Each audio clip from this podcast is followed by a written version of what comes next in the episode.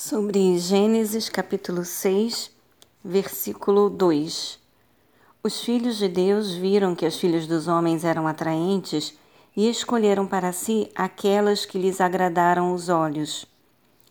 Teólogos, biblistas e estudiosos piedosos de todos os tempos se dividem acerca da melhor definição para as expressões filhos de Deus e filhas dos homens nos, nos originais hebraicos neste é, contexto. A mais antiga definição defende que os filhos de Deus eram anjos decaídos, como nos contextos de Jó, capítulo 1, versículo 6 e capítulo 2, versículo 1, ou ainda em Judas 6 e 7. Outros pensadores acreditam que os termos se refiram mais propriamente aos homens piedosos da época, quando começaram a ser chamados de filhos de Deus, em contraste às filhas dos homens, mulheres pagãs, muitas da linhagem ímpia de Caim. Nesse sentido, os versículos 1 e 2 estariam falando de casamentos mistos entre seteísta, seteitas com caimitas. Quando teria ocorrido uma junção das duas linhagens? É, e uma hipótese também plausível que os filhos de Deus seja o início do tradicional costume oriental de se associar as personalidades da realeza aos deuses que, com sua costumeira arrogância e vaidade, agravaram o estilo de vida corrupto de Lameque, fundando os primeiros haréns monárquicos. Versículo 4 Ora, naquela época e também algum tempo depois, havia nefilins na terra, quando os filhos de Deus possuíram as filhas dos homens e elas lhes deram filhos.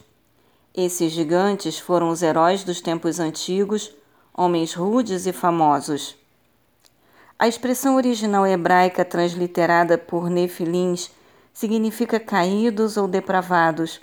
Eram pessoas de avantajado porte e grande força física, que emprestavam suas habilidades bélicas aos monarcas da época. Aos olhos dos povos eram os heróis da antiguidade.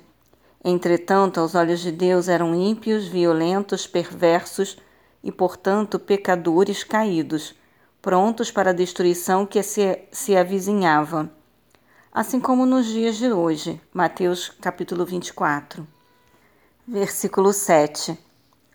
Declarou então o Senhor: Farei desaparecer da superfície do solo os seres humanos que criei todos os homens, os grandes animais, até os pequenos seres e as aves do céu. Arrependo-me de havê-los feito. A expressão original hebraica aqui traduzida por arrependimento deve ser observada como um recurso antropomórfico a fim de comunicar, especialmente por meio da linguagem escrita, a terrível e profunda tristeza que invadiu o íntimo de Deus ao observar o ser humano, sua obra-prima, enlameando-se no pecado.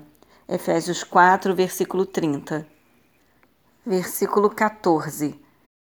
Faze uma arca de madeira resinosa. Tu a farás de caniços e calafetarás com betume, por dentro e por fora.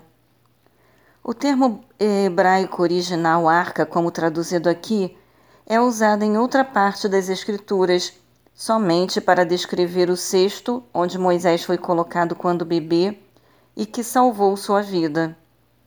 Assim como Noé, a mãe de Moisés também tomou todos os cuidados para impermeabilizar o cesto que conduziria seu filho pelas águas do Nilo rumo à salvação. Versículo 18 Mas estabelecerei minha aliança contigo e entrarás na arca, tu e teus filhos, tua esposa e as mulheres de teus filhos contigo. Noé só compreenderia o amplo significado da aliança que Deus estabelecera com ele depois que as águas do dilúvio baixaram e surgiu nova terra seca. Essa primeira história de salvação e juízo de Deus sobre a humanidade e a terra demonstra a maneira como o Senhor vem buscando, ao longo da história, redimir o homem caído sem neutralizar sua capacidade de escolha e livre ação. Desde o Éden, Deus chama seus filhos para estar com Ele e se alegrarem juntos, assim como, como ocorre na Trindade, Mateus capítulo 3, versículos 16 e 17.